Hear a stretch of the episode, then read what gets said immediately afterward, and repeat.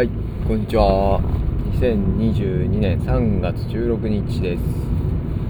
えー新潟市、新潟県新潟市、えー西館区福井という農村集落にあるかやぶき屋根の古民家、えー佐藤家を拠点に活動する週末農協グループ牧野木村をやってます。唐沢です。えー先週末にも、えー田んぼ作業をしましたで先週末は2つ作業しましてえーっとまず私たちの田んぼは一応無農薬農薬を使わないでかつその化学肥料も使わないで、えーやってる田んぼです。で、まあ、今化学肥料もね値段が上がってるという噂があるんですけれどもなるべくこうなんか有機物みたいなものでやれればなと言ってるんですけれども、まあ、基本的にそんなにこう肥料を入れるような田んぼではないんですけど田ん田んぼでは入れるわけでもなくなんかいわゆる、えー自然栽培とかね自然農法みたいな感じで、えーやってます。で唯一こう田んぼに肥料といいますかですね栄養として入れてるのが米ぬかでしてですね。えー米ぬかっていうのはあのお米をですねまず、えー収穫すると、えー稲の部分と穂の部分が出ますと。で穂を取るとですねもみ殻あもみもみって言ってあの、まあ、結構カチカチしたえー硬、い殻にお米は覆われてるわけですけどもそのもみ殻を、えー外しますと。で、えーまあ、一応そのもみもですね、えー外すのが秋頃になるんですあの収穫して割とすぐにもみは外すんですけれどもそのもみもですね、えーっと田んぼに一応返してますただそれはですね結構分解するのが遅くてですねこう何年もかからないとこうつあの自然土にならないそうでですね、まあ、返してはいるんですけれども、まあ、すぐにこう次の年の肥料になるようなものではないんですね。で、えーもみをですね外したお米っていうのは今度次はですね玄米という状態になりまして、えー普通に食べるお米っていうのは、まあ、真っ白だと思うんですけれどもこう玄米っていうのはそのですね、えーあまあ、白米と玄米があって、まあ、玄米っていうのはそのもみを外した状態のお米のことで、えー茶色いですね、えー層がお米の周りを覆っています。で、まあ、その中には結構ね栄養とかタンパク質とかですねいろんなものがこう入ってるんですけれども、まあ、食味味としてはちょっとまあ癖があるというか玄米ご飯とか食べたことある方は分かると思うんですけれどもやっぱり、えー削って白米にした方がですねあの糖分あでえっとでんぷん質が中心にこうなるのであの甘く感じて美味しいお米になるわけなので皆さんはま普通えー玄米を精米って言ってですね、えー削って、えー白いご飯にして食べてるんですね。で、米ぬかっていうのはその時に、えーっと、お米を削った時に出る、あの、ぬかですね。米、ぬか、あの、玄米の、え茶色い、お米の周りの茶色い部分っていうのが、まあ、米ぬかとして、え取れるわけですね。で、えっとですね、まあなんか酒米、お酒作りに使うお米になるとすごいその精米といってお米を削るのをすごい極限まで削っていくことでこう雑味をなくすような、え作業をしたりしていますと。で、えーその米ぬかっていうのがまあ、えー今だとですね なかなかこう手に入る先がないんですけれども、えー私たちはま近所のまあ、農機具屋さんのところにあるコイン精米といってですね、まあ、新潟とかには結構ですね、えー至る所にコイン精米といって玄米を、え削る、あのー精米するですね精米機があるんですね。100円で1 0キロぐらいを精米できるんですけれどもやっぱりお米っていうのはこう精米したてが美味しくてですね、まあ、精米して何日か置いとくと、えー少しずつ味も落ちてしまいますので、えー特にねあの米農家の人とかですね、まあ、お米を親戚からたくさんもらうよっていう方は玄米で基本的には、えー保存していて食べる分、えー食べる分ある程度1 0キロとか2 0キロとか、えー食べる分を精米して、えそれをですね、え食べる時に精米してですね食べているっていう感じになります。でそのコイン精米で、えっと米ぬかがもらえたりするんですが今はほとんどなかなかちょっとえー、っとですね、もらえる場所っていうのが減ってきてしまっていましてですね、えー、私たちもこう、もらう先っていうのは今1箇所しかちょっと場所としてはなくてですね、ちょっと、うん、田んぼに入れるには実は足りないなというぐらいになって、えー、います。で、そのね、えーと、米ぬかっていうのはいろんなこう栄養が入ってるので、まあ、その田んぼで採れたねお米なのでですね田んぼで稲が育って、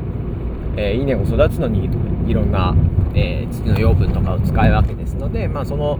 そのまま育ったあのー、ものをですね基本的には田んぼに返すようにしていて、まあ、それ以外のものは今のところは基本的に入れてません。なので、えー、田んぼに肥料として返すものとしては今、えー、今言った米ぬかというのとあともみ殻は、まあ、あの返してます。であとはですね、えー、藁ですよね藁については、まあ、コンバインで、えー、刈り取った刈り取る時にですねこう細かく切ってもらってですねそれをそのまんま、えー、田んぼの土にこう返して、えー、次の年あるいはその先のこういう肥料になればということでやっています。で、えー、週末はですね、その米ぬかを巻い、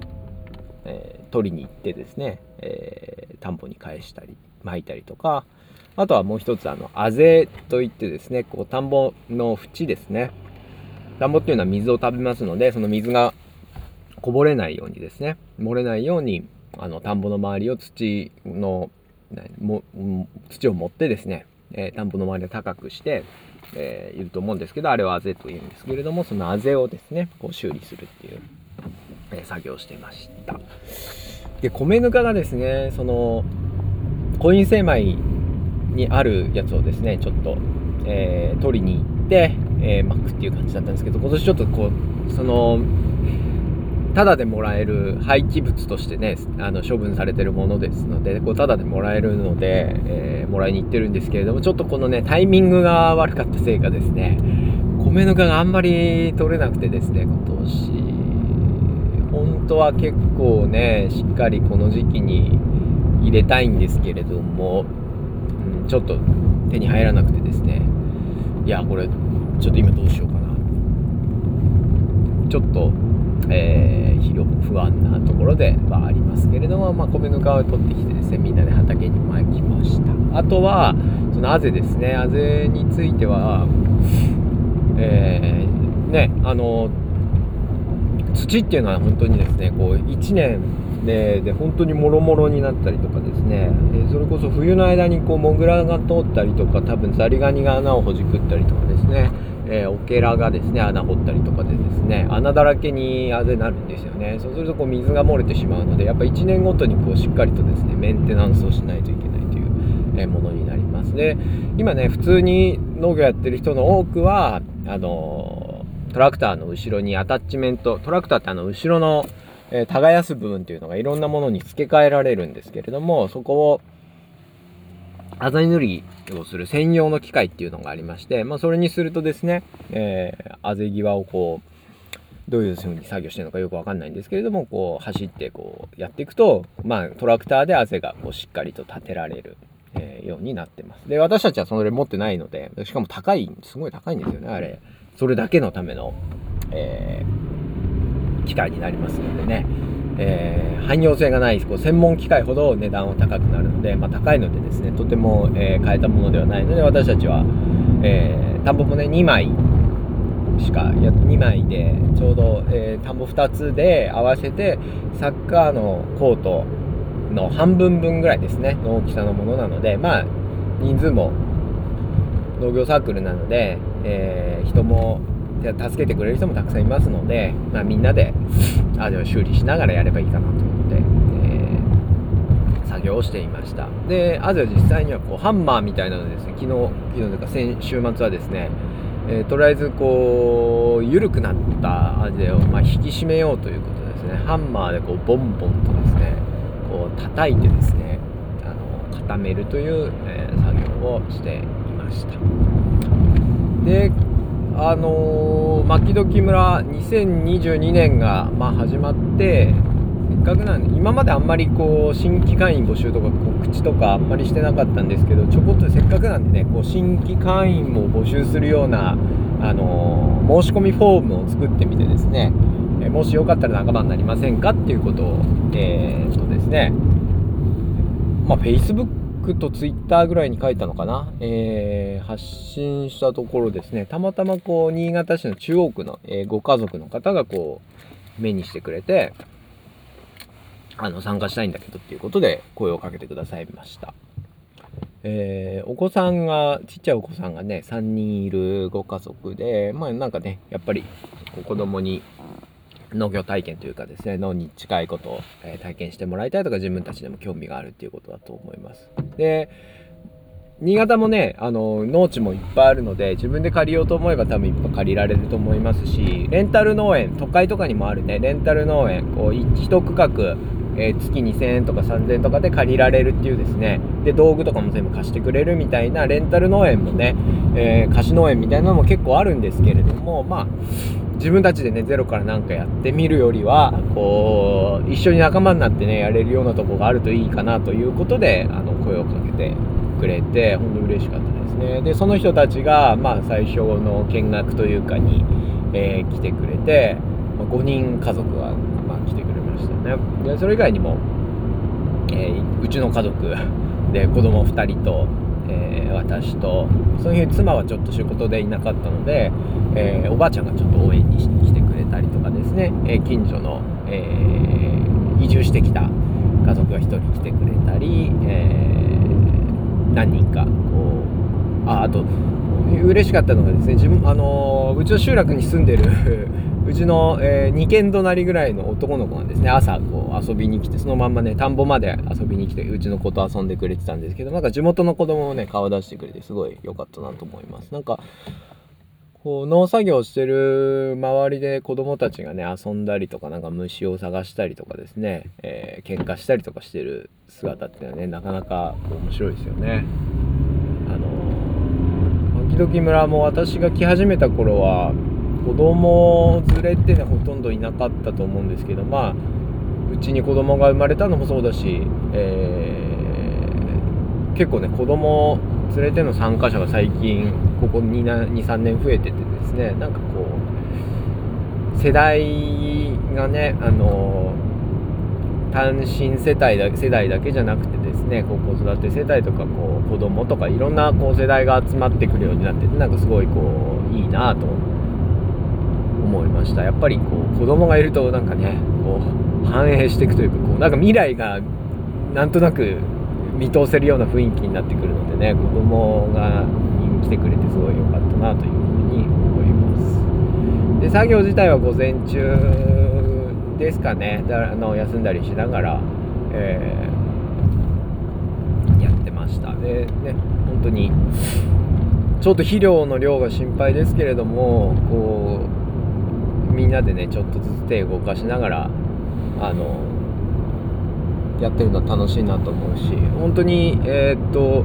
田んぼもねこう来てくれた人は分かると思うんですけれどもなんとなくね田んぼを一般の人がこう手伝うとかなると田植え稲刈り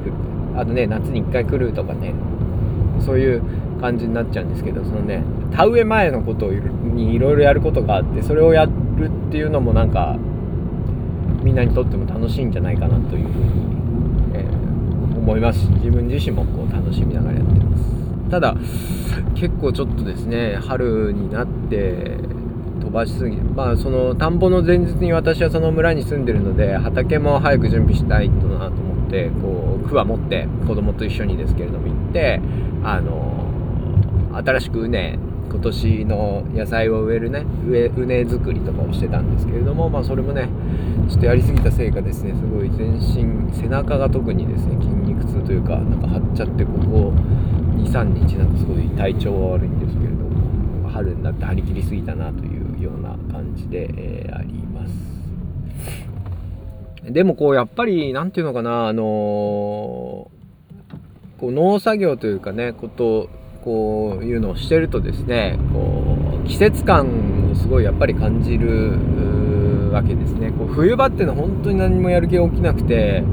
なんかね朝も起きられなかったんですけどこう春になってね暖かくなってくると朝も早く目が覚めるようになってよしちょっと外で何かしようかなっていう気持ちにもなってきますし実際にねあの作業もいっぱいあるっていう、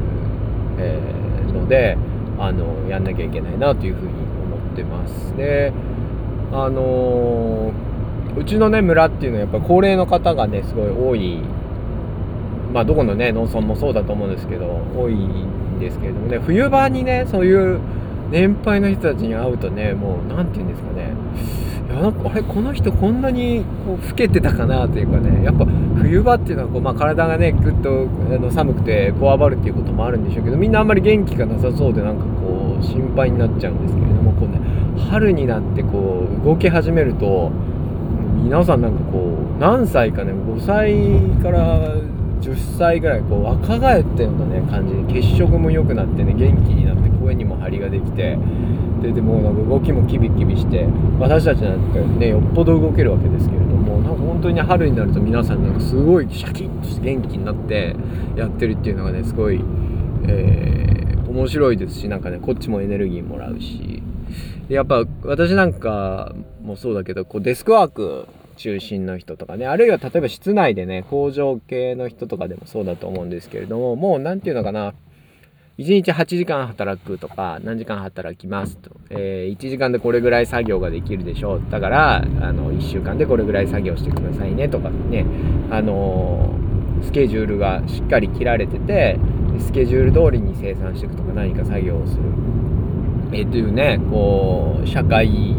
的なこう時間を生きてるとですねなんか人間って割と常に同じパフォーマンスを出せるというかですねむしろ出さなきゃいけないようなあ気持ちになるわけですけれどもこう農作業をね日々取り入れながらあのー、生活してみるとやっぱ感じるのは人間のこのなんか作業のもう村村ですよね。村ですよ。あの、だからやっぱり春になって暖かくなるとすごいね畑仕事田んぼ仕事こういうよしやるぞと思って実際体もすごい動いて、えー、来るですけどもじゃあそのそのエネルギーをね冬場にもそのまんま残しておけるかっていうかもう冬は本当に冬眠みたいな感じですね。うん。なんかあんまり何もやる気が出ないみたいな感じなんですけどでもなんか実際そうやってこうムラがあるっていうのですかね。こうオンとオフっていうのが124時間の中でね8時間オンでそれ以外がオフっていうようなくっきりしたものじゃなくて季節による、えー、変化だったりとか、まあ、あと雨の日と晴れの日で全然ねできる作業も変わってくるわけなので、まあ、その時の何て言うんですかね力の入れ方抜き方みたいなのがですねこう普通に社会人やってるとね常になんか8時間あるいは10時間でも何でもいいんですけど一定のパフォーマンスをね出さなきゃいけないっていうような、えー、感じ。人間がね管理する時間っていうのは1時間どの1時間も同じ1時間ででそれに1時間やるんだったらこうこう成果を出さなきゃいけないみたいな部分があるような気がするんですがですね。やっぱこう自然の時間というか自然の流れだとすごいはかどるとかすごいパワーがね出る時期もあればそうでもない時期もある、待たなきゃいけない時期もあるっていうのでなんかそっちに合わせなきゃいけないですよね。でなんかねその社会社会の時間とそういう自然の時間の両方をこう生きてみるとですね本当になんか、うん、あの意外と社会の時間だけっていうのはものすごく窮屈なんだなというかだか不自然自分にとのにも人間にとってもこう不自然なことしてんなというような、えー、感覚に、えー、なったりもします。やっぱり人間のね体そのものも自然物自然の中でできてるものなのでそういう意味では人間の体がねこう頭が思うよ社会が思うようにねきっちりきっちり動いてくれるわけじゃないんだなっていうのをこうなんかね体感で、えー、分かるような気がしますよね。なんかそういう意味でこう生活の中にこう脳の時間っていうか自然に合わせた時間があるっていうのもなんかすごいいろいろあの学びというかねリラックスする機会にもなるなと、ね、思います。もうだから何て言うんですかね自然の流れっていうのは、まあ、社会の時間とかタイムマネジメント？時間管理とかって時間を管理できるわけですよね、えー、何時から何時まで何をするとか今日は何時間何をするとかっていうのを管理できる。でできるからまあやろうと思うわけだしなんですけれどもこう自然の時間っていうのはなかなか管理できないわけですよね、えー、雨が降ることも管理できないですしまあ、春や冬っていう季節もね人間がどうこう管理できるものではないので、まあ、その管理できないものにこう緩やかにこう付き合っていく合わせながらやっていくっていうのは、えー、いうのでなんか全然こう性質が違う時間の過ごし方っていう感じが、えー、します。でね人で繰り返しになりますけど人間の体自体もですねあのー、時間時間あ違う自然物なのでなんかあんまりタイムマネジメントとかねしすぎるとこう健康に良くないんじゃないかなというのをこう単純に思ったりしますよね。結構実は私なんかがこう社会人になってすぐの頃というかですね働き始めた頃は割とこうストイックな感じでですね、えー、それこそなんかね時間をいろいろ区切りながらね今日は何時間何をやるとかですね、えーまあ、そもそも見積書とかを作る時にですね、えー、この作業にはこれぐらい時間がかかるからいくらぐらいっていうのを見積もって出すわけですよね。でもちろん自分の時間もそうだし誰かにお願いする時も誰かはこれを何時間ぐらいでできるだろうからこの値段だろうとかそういうことを考えて、えー、やるわけですよね。でもまあ何て言うんですかね。こう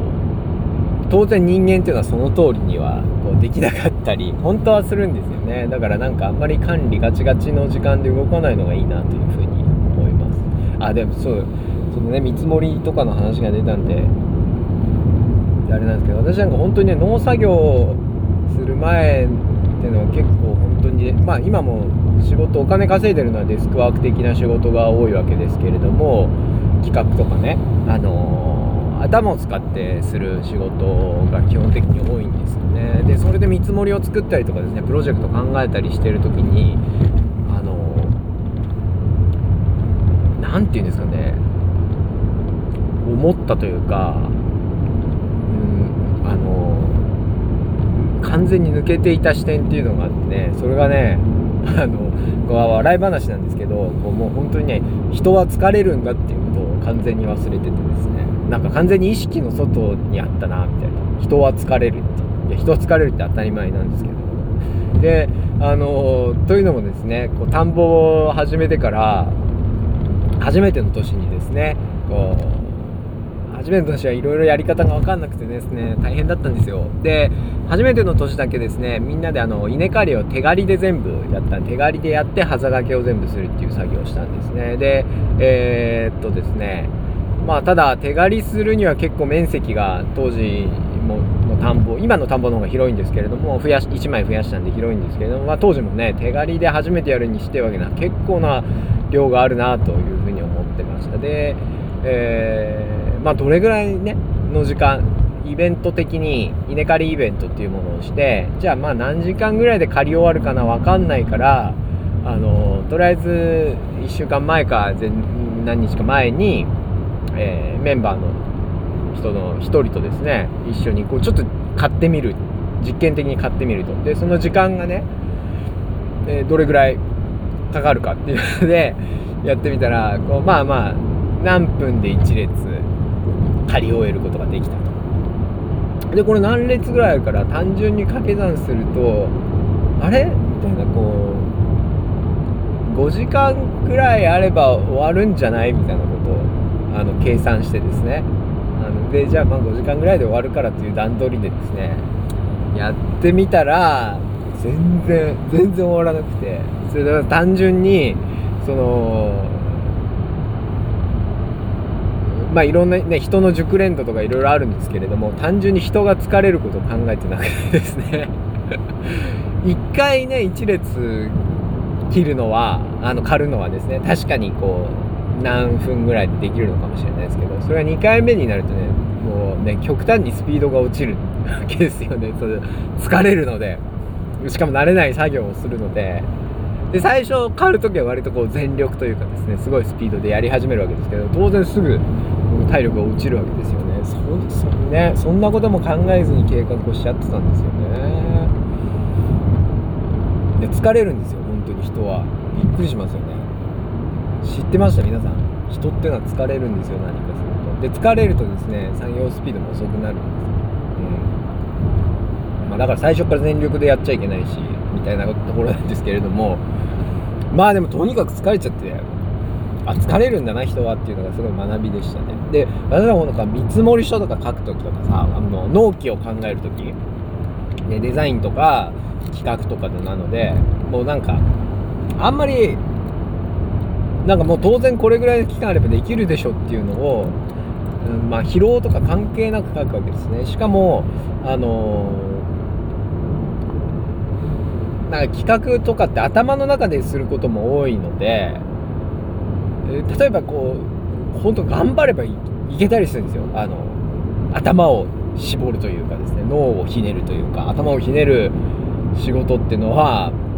何て言うんですかねこう肉体を使うものと比べたら確かに脳にも疲労はあるんですけど結構いけたりするんですよ。無理が効く。無理が効くんですよ。だから無理を効かせればなんとか納期とかは間に合ったのでまあそんなもんなのかなと思ってやってたんですけどまあ実際にね体を動かして自然の中でやってみると全然その通りにはいかないっていうことがねよく分かって学びになりました。でやっぱね現代社会で生きてるとそういう時間の感覚とかですねこう人が疲れることとかねすごい忘れがちだと思うんですよね。例えばこう電子ね料理もね電子レンジで何分とかねそれ電子レンジは疲れないからね電子レンジでチンすればいいんでしょうけどじゃ人間がやるとなると人間は疲れたりするわけですしね。でもそのあとは電子レンジで料理するための食材を作る裏にはですねこう膨大な時間というものがこう消費されてたりするわけですけど家事でね下準備がかかってたりするわけでそういうのなんかね、えー、全然見ないでなんか過ごしてるなっていう気は、え、しますよね。でなんかそういうのがねやっぱりこう農作業をしながら現代社会の仕事もしつつえー、もう一つこののというか自然のに関わりながら自然の中の時間を過ごしているとですねなんか結構こういろんなものが見えてくるというかですねこう何か相対的に自分の働き方だったりとか今の社会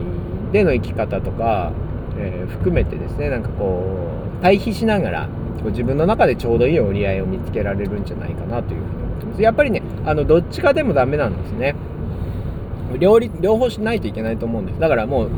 本当に手でね農作業とかしてると手作業してるからこそ学ぶこともあるしで手作業の良さとかですね人が関わりながらやれることの良さもありますけれども、まあ、一方で例えば機械的にやるとか効率的にやることの大切さみたいなのも分かるわけですよね。両面が分かるんです。あのだから今の自動化された社会っていうのはあんまり良くないよねっていう、えーそこにある社会の問題っていうのもなんとなく実感できますしその一方で逆にねいやそうじゃなく超自然派もやばいであの超自然派自然だけでやってこうって言ったってやばいっていうのもよくわかるわけです。で例えば自然栽培とか自然農っていうのを私たちは、まあ、ちょっとねえー、試しながらやってんですけどもあんなもん商売にすると思ったら大変なことだなっていう気もやっぱりしちゃいますよね。でこれで食の安定とかですね食業食料経済とか守れるのかって言ったら到底守れないんじゃないかなっていう気がうんするからやっぱり農薬化学肥料をそんなに私自身はね好きでもないですけれども私まあ問題もある部分っていうのはあるとは思う一方でそれなきゃ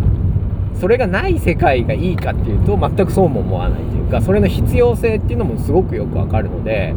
なんかやっぱりバランスですよね。しっかりとバランスを取りながらどこを落としどころとしながらこう生きていくのかっていう、えー、ところでですね極端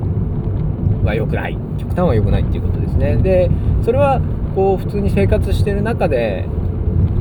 例えばこう都会都市的というか社会的というか現代的な生活だけしてるとやっぱりね、えー、いろんなものが見えて1個の視点だけだと1個の立場だけで生きてるとなかなかいろんなものが見えてこないので、まあ、結構脳的なものっていうのを、まあ、趣味というかですね楽しみの中でやってることでいろいろですね自分の中で、え、物事の見方がですね変わったりとか折り合いがついたりとかする部分もあるのかなというふうに思います。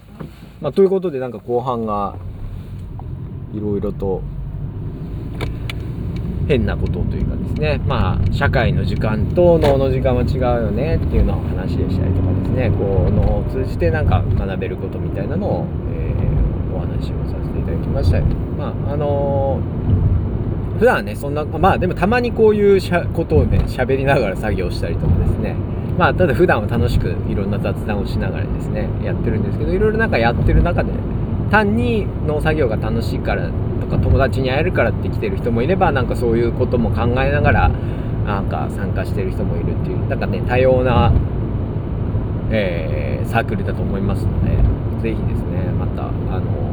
今年もね始まったばっかりですので機会があったら来ていただければなと思います。で今次がですね20日は、えー、日曜日は午前中にですねえー、福井集落内での蚊帳狩りといってですね、えー、やぶき屋根の材料になる、えー、蚊帳を、えー、借り集めます。佐藤家っていうねかやぶき屋根の古民家がありますのでそこの、えー、吹き替え工事がこの春にまたやりますので、えー、そちらの材料を集めるための作業ですね。